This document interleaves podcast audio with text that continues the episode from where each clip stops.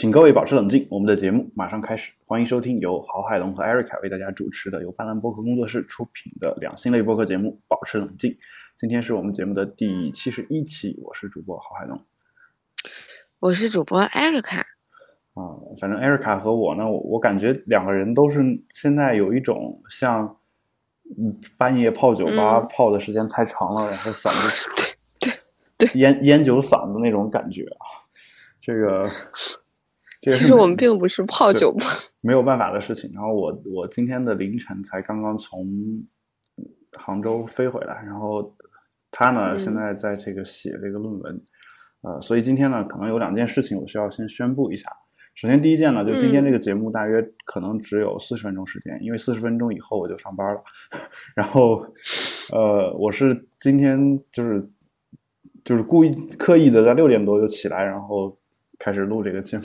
然后第二第二点呢，就是，嗯嗯呃，因为艾瑞卡这个他的博士论文要做盲审啊，就大家知道博士毕业 并不像我们本科毕业那样啊，说句不客气话，本科毕业我们花一天时间写篇论文，基本上也就没什么大问题，对吧？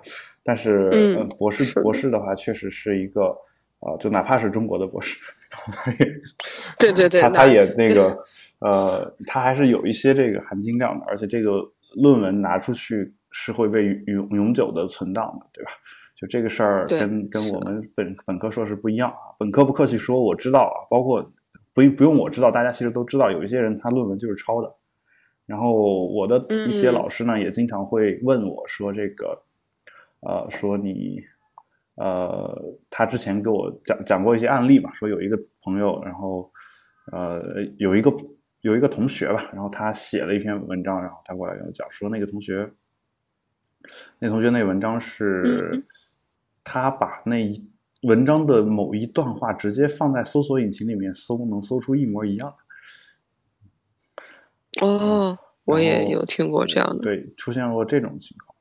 然后出现这种情况之后呢，然后就，嗯，他就找那个找那个学生说，这个你看你你这怎么办吧？那学生呢就会跟他说：“说我，哎呀，我我真的是很着急要毕业，然后最近不是在找工作嘛，找工作时间耽误的太多了，真的没有时间写这个论文。啊，那老师说，呢反正你这个论文我是没有办法给你过，啊，毕竟直接抄的嘛，这这谁能给他过，对吧？然后那学生说怎么办？那老师说，呃，也你要不试一下别的别的老师，就是。” 就是说，你去找找别的老师当导师，说不定还是可以的。那是什么意思呢？就是说，本科这个事儿可能有些有些老师管得松啊。虽然我们认为这个也是不对的，但是确实有些学生啊，就是可能好大学还好一点，那一般一般点点的大学可能真的就是啊，大家甚至我我听说过有人雇人去写这个毕业论文，对吧？所以本科这个东西还能这样，水分比较大。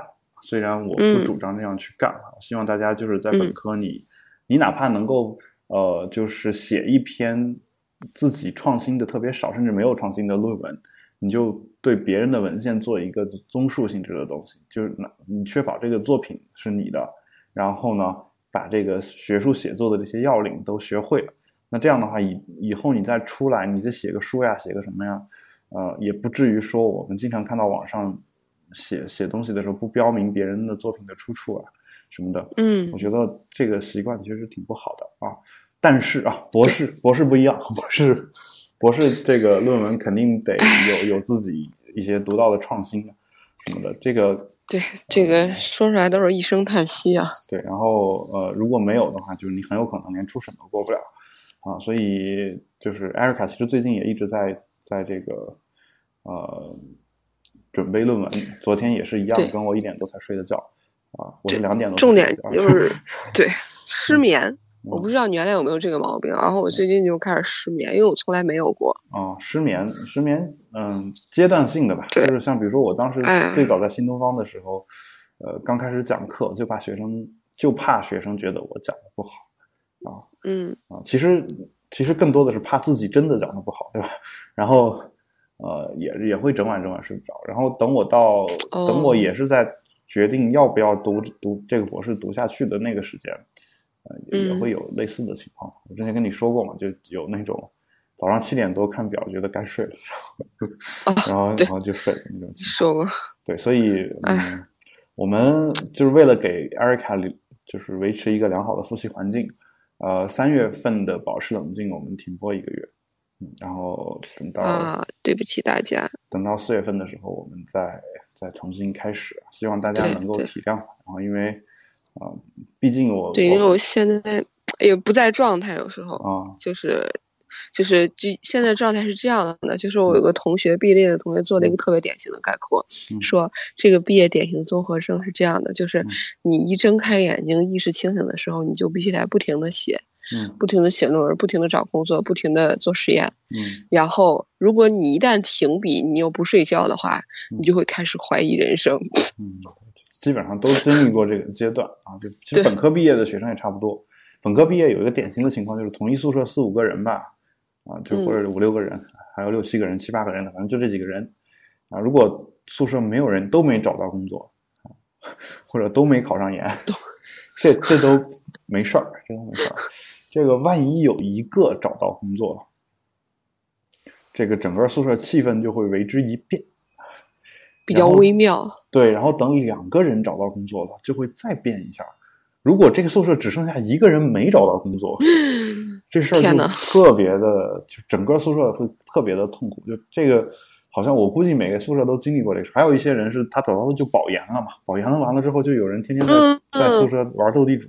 这对，就其对于其他要找工作要考研的人来说，就是一种无形的刺激。虽然他不是有意的，对吧？这个你玩斗地主，这谁也没有碍着谁。后来我就总结了，我发现早找着工作的，我就算我们宿舍早找着工作的，我在大四上半年就找着了，基本上。然后，嗯，早找着工作的同学，基本上总结出一条规律，就是你只要找着了，你白天就别在宿舍待。他们早上出去上自习，你也你也就出去，出去你你爱在哪待在哪。嗯。就晚晚上他们回来的时候，你也在回来。啊，这这个可能是一个比较保险的一个策略吧。我觉得维持正常寝寝室气氛。嗯，对，我觉得还还好一点。嗯。然后，所以呢，三月份啊，抱歉，三月份我们应该是没有办法对给大家推送这个节目了。然后四月份的话，艾瑞卡，你你是哪一天结束？我我应该就是三就三月三月份过去它就好了，因为它是三月底交论文。好的，那我们看到就会好好一些。我们四月份的第一个礼拜二是清明节。哎呀妈！然后我们。我们就期待清明节我们回来吧。嗯，啊，这真特殊哎。行，清明节就是我们再次相聚的日子。对，你知道吗？妇产科的急诊清明节大家都憋着都不来的，是吧？那天急诊会特别轻松，对，因为大家谁都不想在那天生孩子。哦，其实我有同学就是清明那天过生日，就对我也有啊，对，所以其实。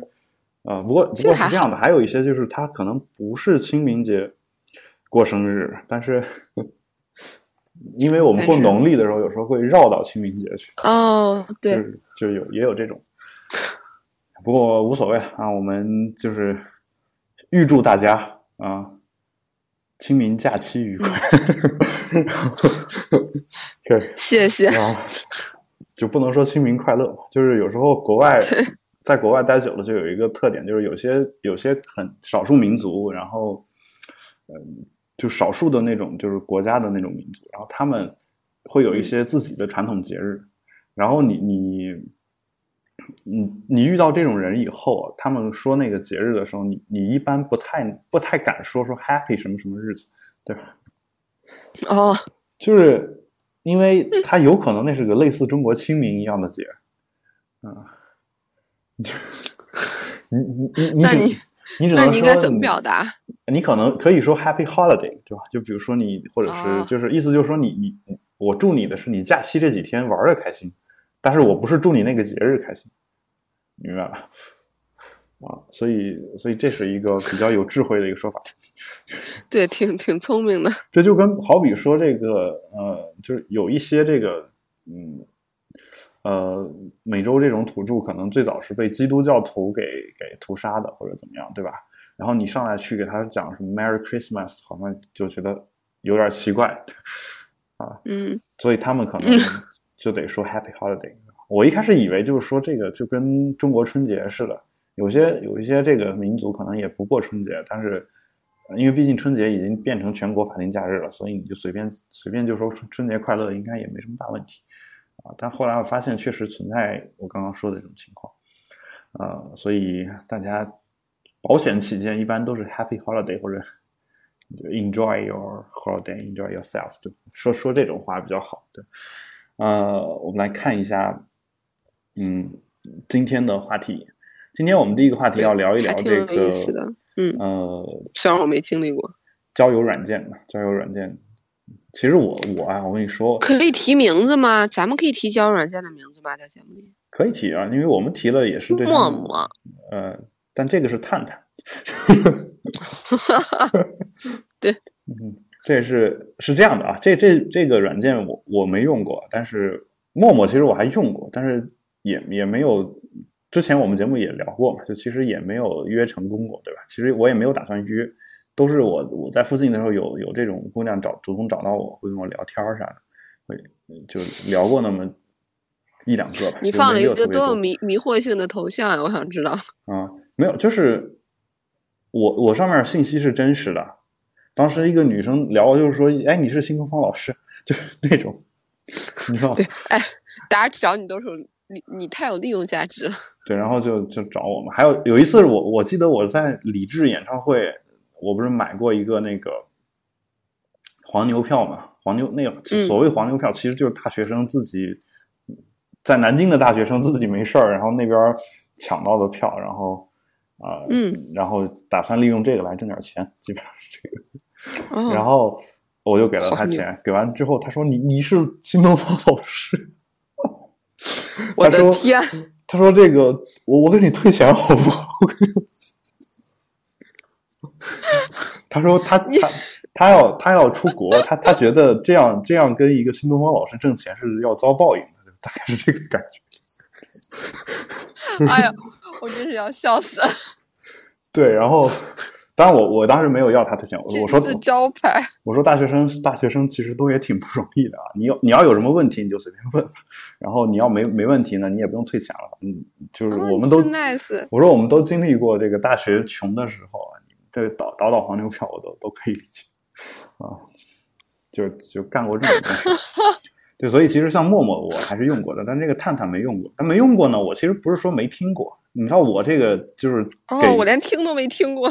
给给这这个个大学生啊，包括就当今大学生啊，其实就是我比我们小，已经小到了六七岁了吧，就得有嗯，到就是最、嗯最大有小到十岁的上大学的现在。然后嗯，是因为我其实上大学已经十十一年了，从从上大学到现在啊，对，所以比我们小我从上大学到现在十年了，还没有毕业呢。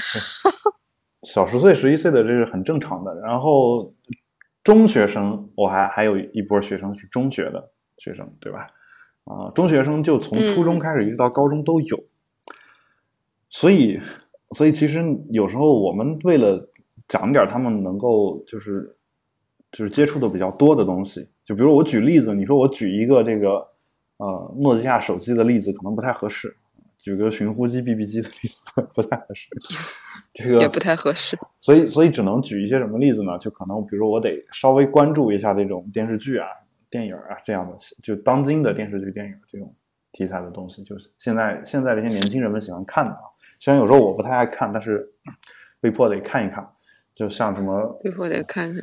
王凯啊，微微一笑很倾城。就是这些人看演的这些电视剧啊。当然大家知道我看过《欢乐颂》，但后来后来王凯和什么王子文之类、嗯、演的一些其他电视剧，我我也看了一些。然后，然后这些电视剧呢，嗯，里面就会有一些，中间就会夹这个交友软件的广告，哦，就就说这个广告是这样的，就是你喜欢向左滑，不喜欢向右滑，还是怎么着？就是如果两个人都对上了，什么鬼？就可以开始聊。就是它基本上就是一个速配嘛，你拿起来上面有一个人头像，啊，你觉得这个人你喜欢，你往左一滑，然后两个人就开始聊天了。你觉得这个人你不喜欢，你往右一滑，你就可以可以不管他，他会给你聪明。推送下一个，嗯，推送下一个，会有这样的。然后就是这么一个软件啊，就是我这个并不是给这个软件打广告，大家有需求的话，也其实你可以试一试。我觉得这种软件尝试总是没问题的。但是任何的这种交友软件上面都有这种茶托呀、酒托呀这种人存在，所以大家还是把眼睛放警惕啊，就是把把眼睛擦亮啊，放警惕。然后这种事情呢，呃，如果你呃之前对这个业务不是很熟啊，不知道别人是怎么骗你的，很有可能上道，因为这个嗯，对吧？所以就大家或者很有可能中招吧。上道这个词有时候是好。不好意思，然后，然后我们那我们来看一下这篇文章，它讲的是什么？他说，呃，失恋很糟心，虽然，因为它虽然是个动词，却可以还可以拿形容词来用。如果你被它整整，呃，形容了一年半，那这个日子可就真不好过了。那这这这篇文章呢，其实是来到来自这个呃 Wise 中国的一呃一篇文章啊，一个长微博，它作者叫老欢，作者叫老欢。来，我们来看一下。然后他说，他像我这样的，他说遇上大学最后一个春节，见识过我失恋惨样的亲朋好友都忍不住，开始把所有的饭局都攒成啊大型相亲现场。这应该是攒成还是攒多惨？然后，哎，我我我也在想，应该念好像两个读音。他有两个读音，但我不知道在这儿应该怎么念啊。然后他说，我和桌对面那位尴尬点头之一。觥筹交错，短短时间，顶多只能有共有点共患难的战友情谊。很显然，这不是我妈心里想的啊。对，这不是我们的妈心里想的。对，然后他说，所以回到家还有一一大堆苦口婆心的话在等着我。但是在找人生伙伴这件事情呢，我还是没有办法做到任何退让。不是真爱，不行啊。这个很铿锵有力，对吧？铿锵有力。那我我想说的是什么呢？其实啊，呃，这个。一个人失恋了，周围的人有时候会出于好心办坏事儿。就比如说啊，我或者艾瑞卡失恋了，然后这时候，嗯，垂头丧气是难免的。但最好的办法就是啊，说点别的，就你你别别老聊老聊这事儿啊，因为你一聊这事儿，相当于把他内心的伤疤又翻了一遍。那很多人这个好几年走不出来，就就跟这个有有很大的关系啊。就包括他自己，就有时候我这错误我也犯过，就是有时候一开始失恋的时候就老还跟跟别人谈这事儿，对吧？后来慢慢就不谈了。但我的意思就是说，你自己失恋了，也不要老跟别人说这个事儿，因为你每说一遍，啊，你对这件事儿的印象就会加深，加深一次，然后整个也是一个很很闹心的一个事情？所以呢，对，就不提就好。所以呢，大家你想安排相亲这没问题，但是我个人的建议就是，还是得等到这个家伙。自己在这个感情当中走出来以后啊，要不然你其实你真的相亲相上了，也对对方也是不不是很负责嘛，对吧？有时候他可能是在弥补一些什么，对吧？所以呢，嗯，这这位这位朋友呢，哈，这位作者呢，他就下载了这个探探这个探探呃交友软件，然后开始使用啊，开始使用，呃，他说。然后他对这个交友软件有一种很很很 很强的认同感。当然，他也说他不是什么软文。他说，在现实生活当中看得见摸得着的甜蜜和网上那些腻歪到真实程度怀疑的存疑的私信投稿不一样。当姑娘脸上的红光在你眼前闪烁时，你会觉得说不定哪天相同的红光也在会在自己的脸上照射。啊，他是二月五号啊，我终于把探探给卸了。朋友问问起来的时候，又换了一个说法：“嗨，才用了半个月就卸了，太难用了。”这个“嗨”它应该是北京人说的那个“嗨”是吧？就那种感觉。哎呀妈，你这那种感觉，英语发音啊。然后他说：“太棒了，嗯，是真的很难。第一年第一天用的时候就很坑啊。”然后他说：“完善自己资料，点击保存的一瞬间，觉得自己变成货架上的商品。”背后注明密密麻麻的营养成分、生产原料、保质期之类的，然后在大头上方悬着什么类似二十到三十岁男性最好的选择这个牌子，就这样躺在偌大的超市、超级市场里的某个货架的角落。不过，真的真到了开始划拉照片的时候，我反而觉得还挺不平等的，是个双向的，哎，还挺平等的，是个双向选择平台。虽然说我也是荷尔蒙超市中的一个商品，但是我在使用这个荷尔蒙超市，我喜欢啊，太有意思。我就是挑三拣四的顾客，就说这肯定是一位女性嘛，对吧？她在去看那个啊男性的这个照片啊，譬如有我有一次点开他推送给我的某张照片，看资料，对方是海外党，我立刻左滑讨厌啊，是向左滑是讨厌啊。我刚刚说的不对，大家以文章中为准，毕竟才经历过一段惨痛的异国恋。然后下一张点开对方的职业是一个厨师，啊，我对这个职业挺有好感的，就右滑了。嗯，就跟我看到巧克力牛奶就扔掉，看到牛奶巧克力就嗷的一声扑了上去，是一个道理。哎呀，哎，是不是失恋的女生都对厨师这个职业挺有好感？就一般失恋都，首先女生好像爱吃的会比较多，我感觉。然后对特别多，然后呢，呃，然后失恋的时候有时候又需要就是靠食品来做一些弥补，对有些人失恋了就变成胖子了，对吧？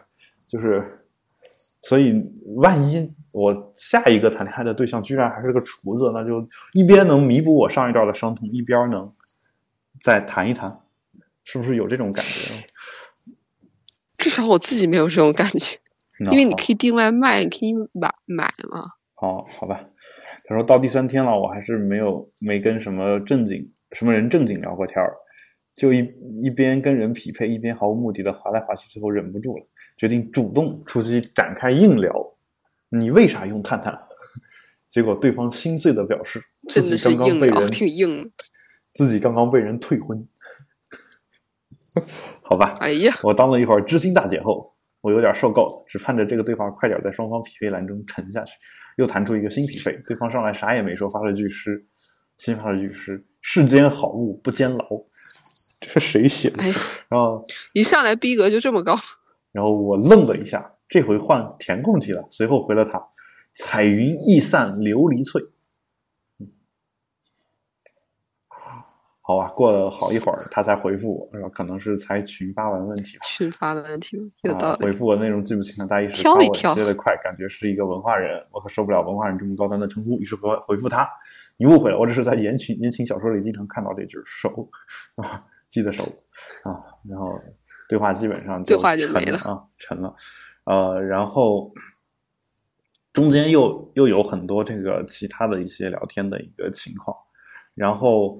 我我觉得他这个比较常见，就说的，嗯，你要说的这些，对，然后其他的，呃，呃，这个我们就先跳过去。他其实后面讲到了他的一个关于为什么他卸的一个原因，还是就是他跟他的朋友的一段对话吧，就是，嗯，呃，就是到到底这个一般是怎么用的，就就是说。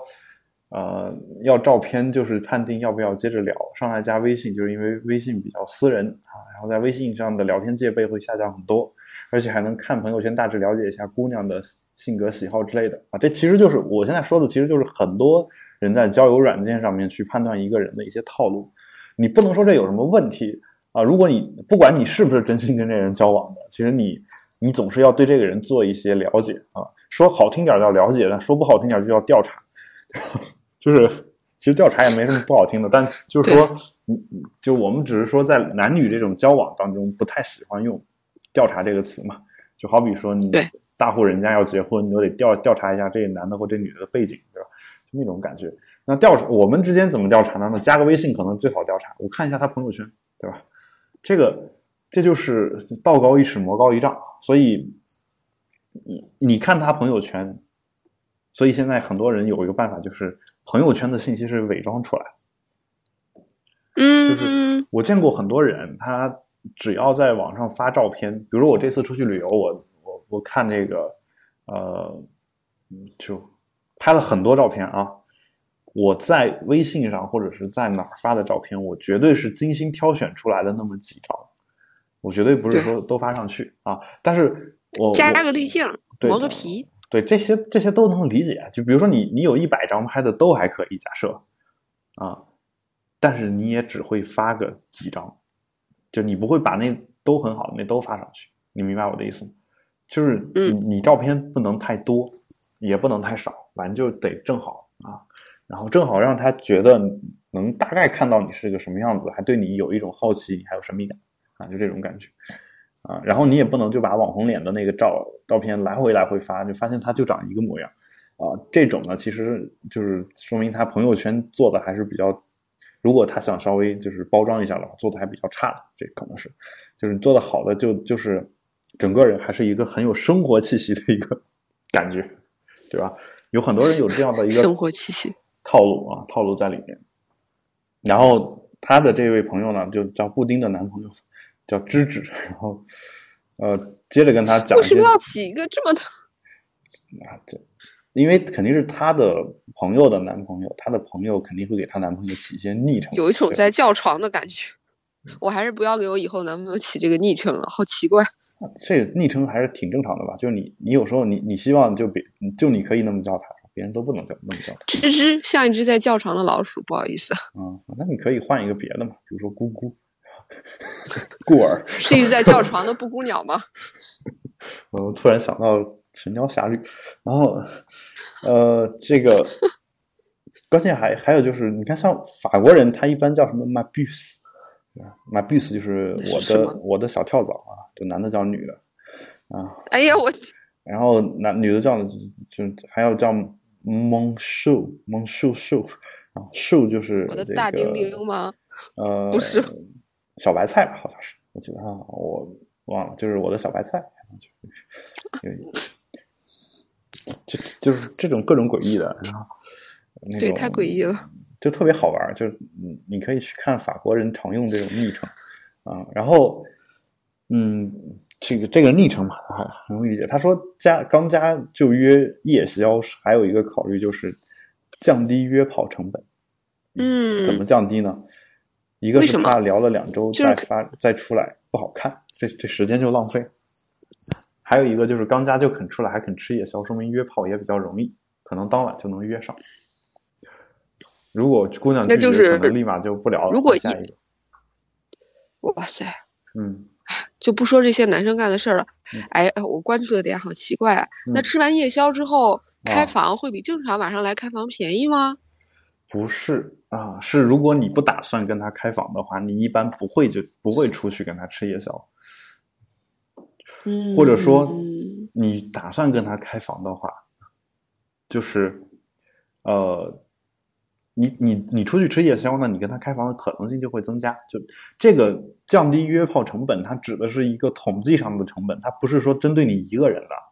就针对你一个人，不要跟我说统计，我最近都要被统计逼疯了。好，你接着说。没事儿。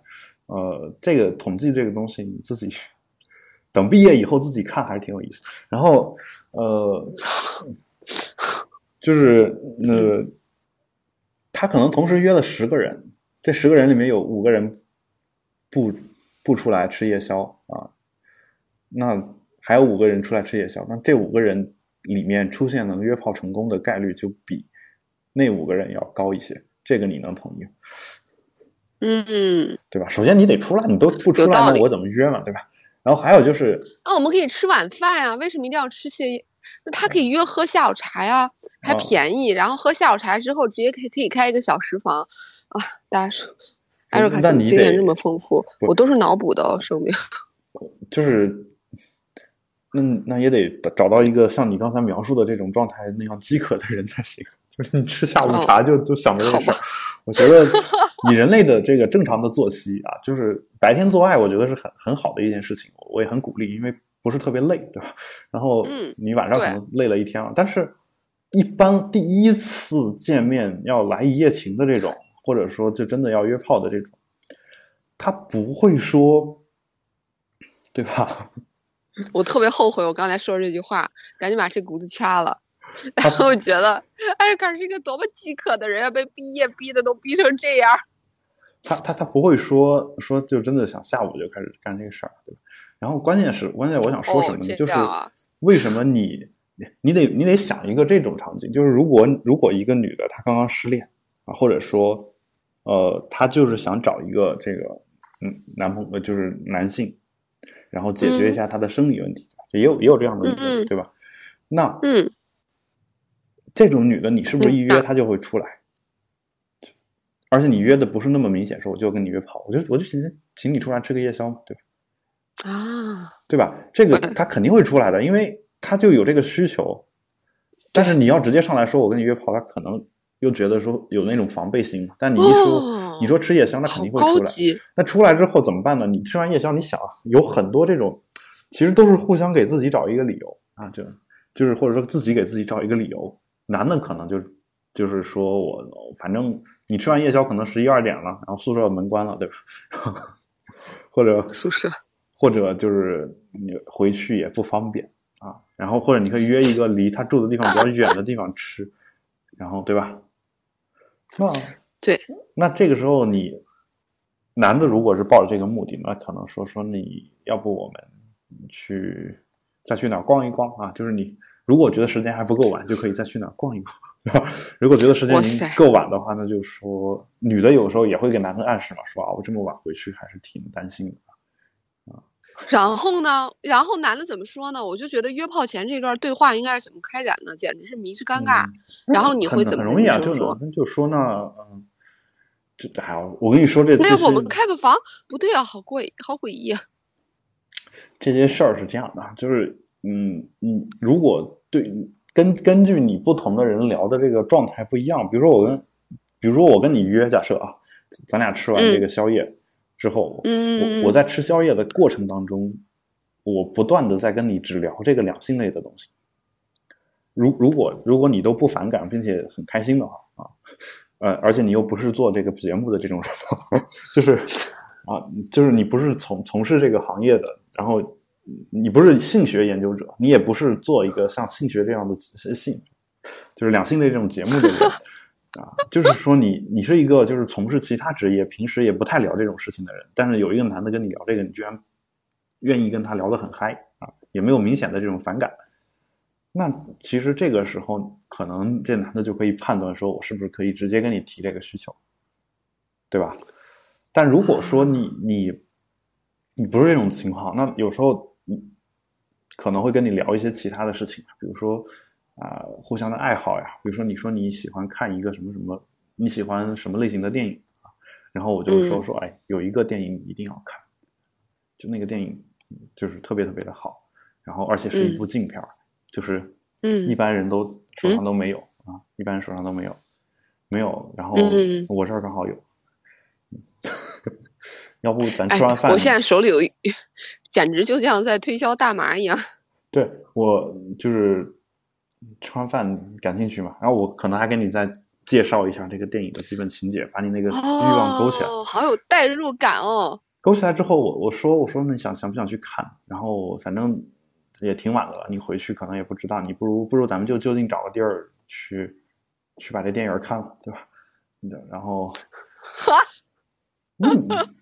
为什么我还是觉得好奇怪？对啊，这女的说，女的会感觉说说这个，那我就是看个电影。啊，就是看个电影。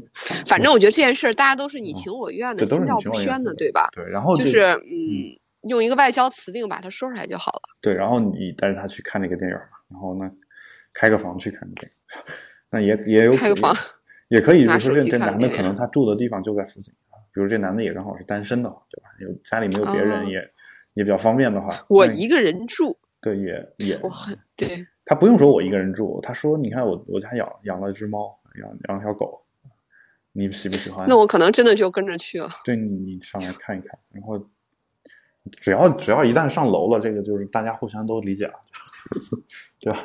但是 这个结尾结对，但是就是说，可能有一些女女性还是真的是不理解这个事儿，还是得根根据根据情况来判判断，是吧？但一般来说，男的如果一个女的邀请男的上她家坐一坐，啊，这事儿。到目前为止，基本上就是啊，成了。对，基本上就至少在西方的某一些场景下，这个事儿其实就是本身就含有这个目的的，你明白吧？嗯，对啊，因为我很久还在我上高中的时候看那有一本叫《女友》杂志，嗯，然后它之前的尺度是很大的那本杂志，后来就变小了。然后里面有一期就是说，呃。不管是当一个男生或者一个女生说出来“我一个人住”的时候，这句话是非常有诱惑力和杀伤力的。嗯，其他下面怎么讲的我不记得，然后这句话我一直记到现在，印象特别深刻。就是这个事儿是这样的，就是你你如果能暗示出说你不仅一个人住，还经常会带一个人回去住，还是每次带的都不一样，有些女生可能会更喜欢啊。哦，这样啊，真的就是这 个。那下次大家碰见我，岂不是很坑爹？跟我聊了聊了半天两性之后，然后我说啊，其实我就是一个性学博士。啊，对对啊，这种情况一样，就跟蒋方舟相亲似的。啊，他相亲就是为体验生活。就你，就跟文艺青年你不能这么干，就跟跟性学博士也不能干。就是群体不一样啊，就是。根根据不同的人，那比如说跟你就可能就更好的办法就是就不聊性，对吧？我就你你死你想你都想聊了，我都不跟你聊，就是反其道而行行之嘛，对吧？你天天就生孩子，我一个字儿孩子都不提啊，孕妇这两个字儿就在我嘴里面从来不会说，我就跟你聊一些就是你从来没听过的东西，比如。医院里的不说急诊室的故事，我我不我不聊这个，我就跟你聊聊很多其他的就是你所不熟悉的领域，对吧？那嗯，你可能就会对他产生好奇啊，对吧？你你可能你比如你之前遇到的相亲的，一上来就说以后结了婚怎么房子怎么办呀，车怎么办呀，钱谁管？然后你们家有多少钱？我们家有多少钱？那然后遇遇到约炮的，遇到约炮的就跟老跟你聊聊两性啊什么。然后我有一个电影，要不要看啊？我喜欢听谁谁谁的音乐，就是，那你你那我感觉我就是很容易被套路的那一款。对，所以就是你如果如果他们说那个觉得无聊的话，那还不如就聊点别的。说，我跟你聊一聊这个啊，我南极旅行的经历啊，这个哦，这个好玩，企鹅怎么交流啊什么的，对吧？这个哇塞，那都能去南极的这个人一定非富即贵，上了他。对，这基本上就是，而这也是套路。就为什么就是你你不要聊什么是假的？对，当然假的是一回事。就算是真的，你就有你可以可能没去过南极嘛，但是你可以，比如你去过一个什么什么从来没有听说过的国家，对吧？我们就随便举个例子，比如你去过巴巴多斯啊，全国总共两千多。好厉害哦，海乐谷。这时候，这时候我今天长姿势了。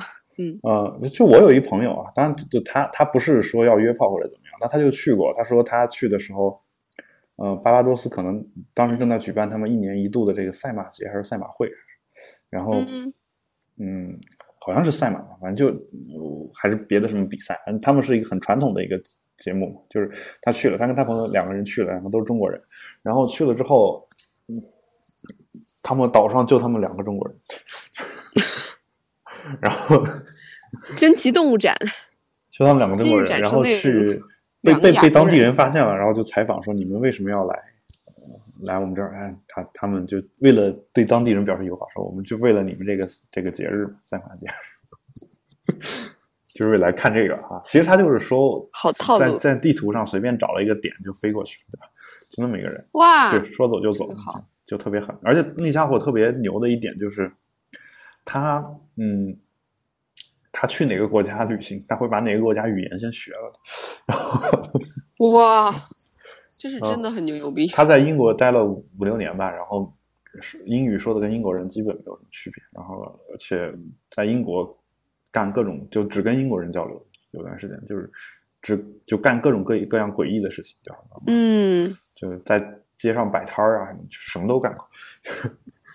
呃，但他其实其实就是他是在那边学留学嘛，学习嘛，就这么一一个人。然后，嗯，也是一个诗人啊，就是就具体是谁，我先先在节目当中暂时先不说了。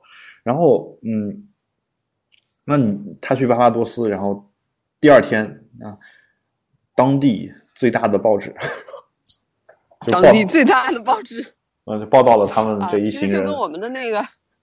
一中校报什么的，对对对，差不多，反正就就全国就那么点人，对对，好，然后他们就当成了当地的明星啊，谁都认识，这个国家的就国民偶像，然后 太有意思了，国民网红啊，就这种感觉，就所以所以像这种经历，那那比如说我我我我见到艾瑞卡，我我不跟你绝对不跟你聊什么两性啊，我也不跟你聊什么，我就说，哎你。就是其实其实我我我还比较喜欢旅行啊。然后你说，哎，你我也喜欢啊啊！你说你说啊，我关键最近刚去了什么哪哪哪杭州是吧？然后然后我说，哎，其实我一般旅行就是不太去那些一般人不太去的地方，而且我经常干一个什么事儿呢？比如说我我我我铺一张世界地图在那儿，然后我我丢飞镖，然后飞镖扎在哪儿我就去哪儿。哇，你好厉害！接着讲，接着讲。然后比比如说我我去过一个国家叫巴巴多斯，你知道吗？其实我飞镖扎在那儿之前，我都不知道世界上有这个国家。对啊，我也是现在才知道。听你说，你好厉害。然后就是，然后我我再把刚才那个故事给你讲一遍。太有意思了，鼓掌。对，那你那你肯定。你这生活经历好有趣哦，羡慕。其实其实是什么什么呢？其实我讲这个难道是讲生活经历吗？不是啊，不是。我跟你说的是套路啊，就是说。我自己当然不会用这种套路，就是说我肯定是真诚的去跟你讲这些事儿。但是真正用套路的人，他所讲这些话，所有都是有目的的。他目的是什么呢？他目的是告诉你我有钱啊，我可以在地图上随便飞镖扎一个地方，我说走就走。妈呀，我都没理解到，你都讲了这个故事两遍了，我都没理解到这个含义。我就羡慕他为什么可以。不用再像医院一样，然后随便请假说走就走了。我一直在羡慕这个点儿。我我我的意思是什么呢？你现在假设从医院辞职了，你也可以说走就走，但你走得了吗？对吧？不行，我没有钱。对啊，当然我我说的我不是说我那位朋友他就有就是是啊，我我明白，就是这种套路。我的意思是我拿他的那个例子给你举一个例子，怎么把它编到这个。两个人的这种套路里面去，就有很多人用的是这种套路，就是你你炫富，你不能直接上来说我富二代，你或者说我我我两千万我自己挣的，虽然啊，就你自己挣的可能还能说，就反正我靠自己的努力在北京有了房有车，就你这么说可能还好，就是但是如果你不是自己挣的，然后你有钱，然后你就不能这么去炫，你就你就得刚才我那个故事，然后。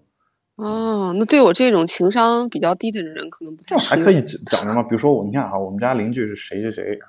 就是啊，你们家邻居是吴彦祖吗？对他有可以这么说嘛？对吧？他的邻居是吴彦祖，然后说，呃，想不想去我家看看吴彦祖？想哦，那那今晚好使。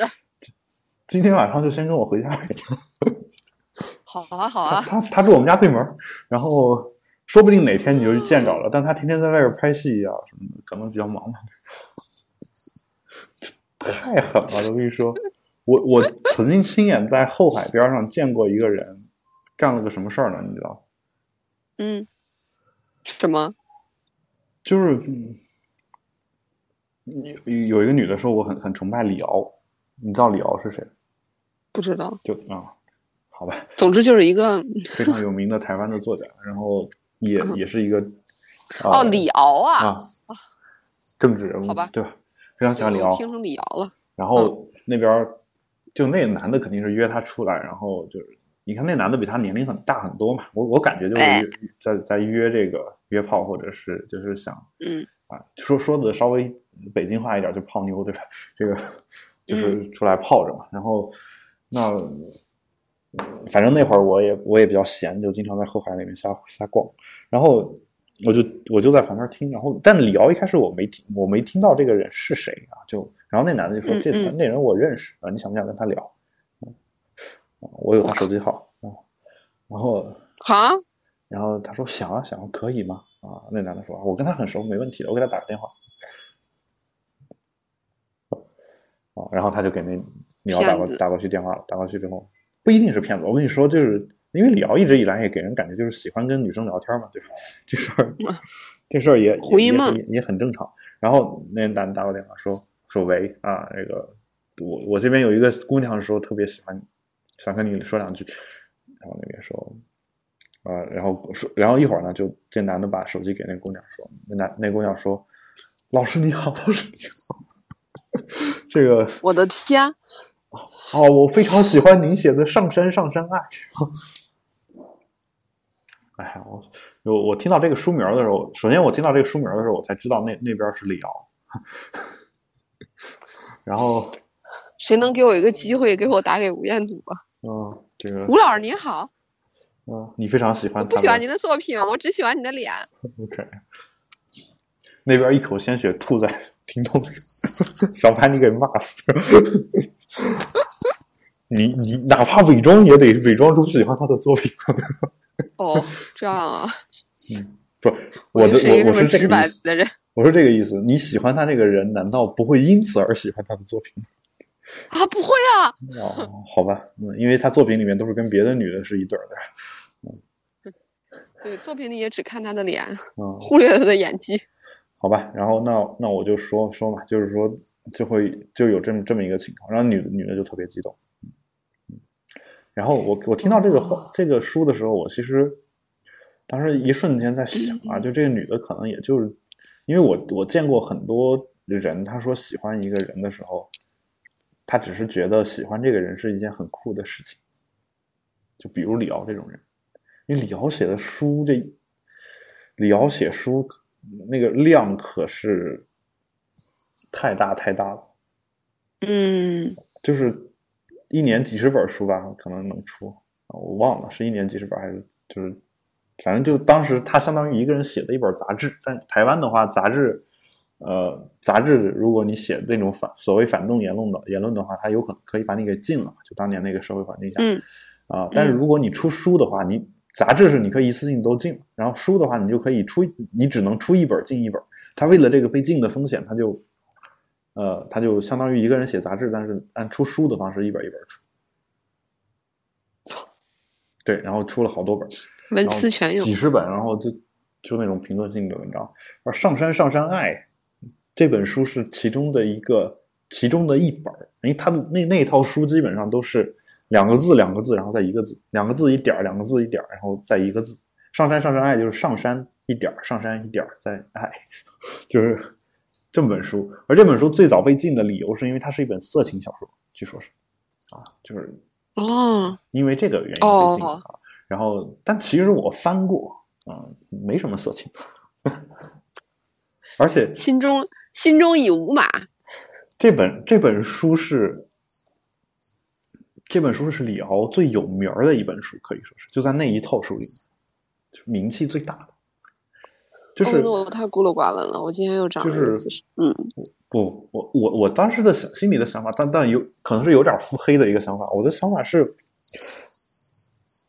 比如我喜欢，假设我喜欢你是吧？你是一个作家，那我肯定是说我特别喜欢你某一本特别不出名的书，对吧？啊，对。对吧？对，然后这样的话能显示出我对你了解的深吧？他一个女的上来说，我就喜欢你最有名那一本啊，就好比有时候我我我喜欢我见村上春树说，我特别喜欢你，我就喜欢你《挪威的森林》？这个啊，真是没有杀伤力。如果他他心里是这么想的时候，我这个喜欢我《挪威森林》的人多了，多了去了。你算老几 啊？然后就就好比你喜欢吴彦祖，说你你就喜欢他。吴彦祖有什么特别有名的作品？嗯嗯，不知道。哦，反正就啊，我换一个人，换一个人。这个呃，谁谁谁有那有有没有谁是唱只会唱一首歌的？啊，挺多的吧？就只只唱一首歌啊，比如你喜欢王杰，是吧？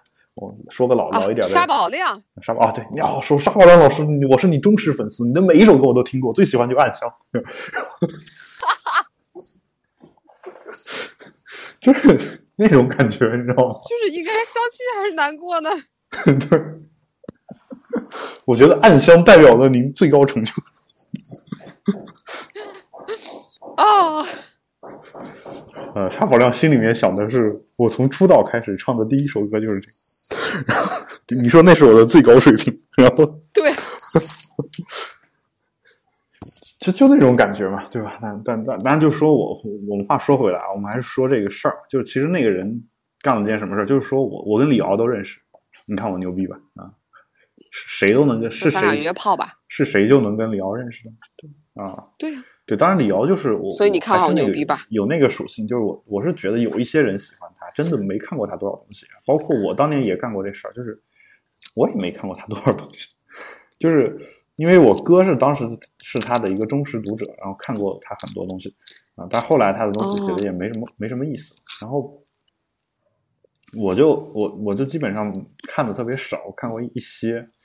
呃，就什么就是讲讲这个中国小姐论的呀，就讲中国妓女论吧，对吧？类似这种讲这种东西，然后讲讲台湾这个国民党统治时期的一些事儿，就是有有有有那些书我看过一些，啊，但是当时当时你你不能说，别人问我说你提到李敖说，我说这人太牛了啊，为什么？因为这个人狂啊，这人傲，还还这个人还牛，然后喜欢的人还多。对于这种人的话，就是你你要不喜欢，别人觉得你不酷，你知道吗？就就早年间你确实是那种感觉的。就后来我就当到现在的话，就说我想说，啊，我我其实也真没看过他太太多的作品，我是看过一些啊。那一些呢，有一些呢，我我知道我当年确实挺喜欢的，比如说他论证这种。呃，且就而且的且是男性生殖器的这个象征啊什么的啊，写过一篇文章叫《且且且且且》啊，然后还写过一篇文章叫《也也也也也》，就也是女女性生殖器官的一个代称，这个也就是也许的那个也，嗯，然后就是从那儿演化过来的。而《诗经》里面他会说有有一些诗就是什么什么什么也且，啊，他说也且这两个字在现在的注释里面，很多人就是。说说这个也且就是一个语气助词，然后他说这早年间他不是嘛，早年间其实就是啊什么啊什么什么什么什么，然后鸡巴了，就这种感觉，脑洞无极限，就是这个意思。他说的是啊，就其实因为《诗经》本身就是民歌出来的嘛，民歌一开始肯定是什么粗俗的东西都会有嘛，而且那个东西在那个年代算不算粗俗，你也很难说。你原始人刚从原始人过来。啊，然后刚穿上衣服，然后你衣服那个器官难道还不能随便说了，对吧？我觉得可能古人没有我们想那么那个什么，而且你要知道，在宋朝以前啊，基本上中国人是很开放，就也没有什么处女情节啊什么，啊，就就就都是很开放的，就是呃，所以他那么那么去就是写诗的话，我完全是可以理解，而且那本身是民歌嘛，就陕北民歌也一样，经常就是嗯，拉拉手时候亲口口，就就是那种。你你基本上豪放的风格，听到后面你就基本上一男一女就到一个到一个没有人的地方去，就那歌词写的基本上都是这个嗯，所以呃，民歌就有这个特点，所以哎，这就是我们又扯到民歌了，海龙哥，这就是我跟你说的，就是所谓的一些人去一夜情的一个套路，所以它是可以起到一个筛选的作用的，就好比好比很多人上就你经常看这个。短信诈骗的电话，你说这还能骗到人啊？你你如果有这种想法，人家就不是给你发的，他是目的是为了把你给从这这帮人当中剔除出去，把那种上当受骗的人给筛选出来啊，然后然后然后那种人进行下一步的那种人比较好骗人或者就打炮的事情。嗯，就是你要知道为什么。手机诈骗短信都很弱智嘛，因为只有连那种弱智都相信的人啊，他们才会被骗，他们才就骗他们的成本才会特别低啊，就哪怕比如说你哦，比如比如说你你哪怕你相信了是吧？就是如果他编了一个很高超的骗术，然后让你都相信，你是一个很聪明的人，但这个骗人这个事儿不是一步就完的事儿，他后面还有好多步呢。那你每一步你可能都会很仔细的考虑，那说不定哪一步就骗不成了，对吧？那对，骗你一个人可能就就算最后成功了，可能得花他一天的时间啊，最后骗出来可能几百块钱。然后他换一个这种是成本太高，就是能够三言两语骗出来的人，可能就会倾向于找那种人，对吧？所以他的那个，嗯，有你发现诈骗短信有一种就是是。越来越弱智的这个倾向，或者说基本上它至少是在一个弱智水平以下的这样一个倾向。太不敬业了，越来越在降低成本。它不是敬业，这这不是不敬业，这是他们敬业的表现。对，就他们故意设计用更低的成本骗到更多的人。这种难度的这个这个题目，对吧？所以，呃，今天呢，我我们这个聊了一个交友软件啊，希望大家这个嗯，希望大家回去都默默的下载试一试。对，大家可以试一下。但完了，我也默默的下载试一试。呃，但是我我我提我在节目当中说的意思就是说，有一些这个套路性的东西呢，也希望大家能有所理解。因为有有一些话呢，同样一句话，有些人说出来他是真诚的在说，有些人说出来他是背后是有一个套路的，啊，就是这个事儿呢，我可以这么去，呃，怎么去判断这个事儿呢？我其实没有办办法判断，就是你只能根据这人眼神或者是什么。但是有一个相对来说比较好判断的点，就是如果你熟悉很多套路的话，你会发现有些人的每一句话都不是无用功。就是他的每一句话都都能起到一定的作用，那这种人的话，其实其实你就稍微得警觉一下，那他肯定是刻意刻意营造出来的。因为任何一个人，他如果是真诚的话，哪怕说出来那个话是跟套路的那个话是一样的，他不可能做到每一句话都这样，他不可能做到全程都是完美的这种感觉。嗯嗯，对吧？就是受教了。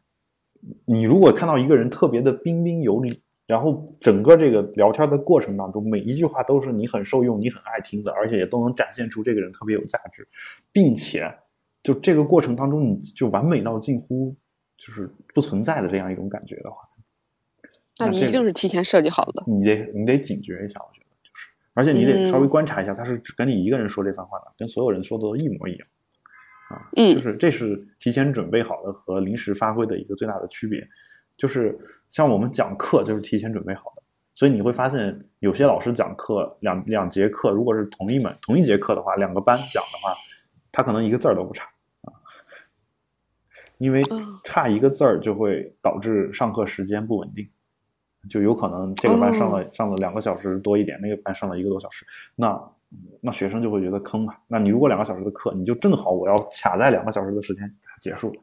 那你每一个字可能都得都得精心的去准备，对吧？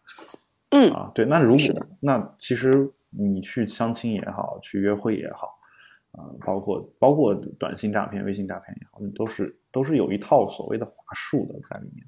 嗯，啊，就他会对，所以大家一定要警惕，就是遇到什么情况说什么话，遇到什么情况说什么话。这个几乎每一个所谓的销售人员都要都要去做培训，都要去做这样的培训。那其实有一些人他是把把这每一次的见面都当成是一场销售活动，他会用自己精心准备的那个话去跟你聊。所以所以啊，大家呃怎么说呢？我也我也不能说这个这样就有什么问题，只要他不骗人，那设计也就设计了，只是说。啊，我们经常说什么多一点真诚，少一点套路嘛，对吧？这个对，真诚的人他是有一种额外的魅力加成的啊。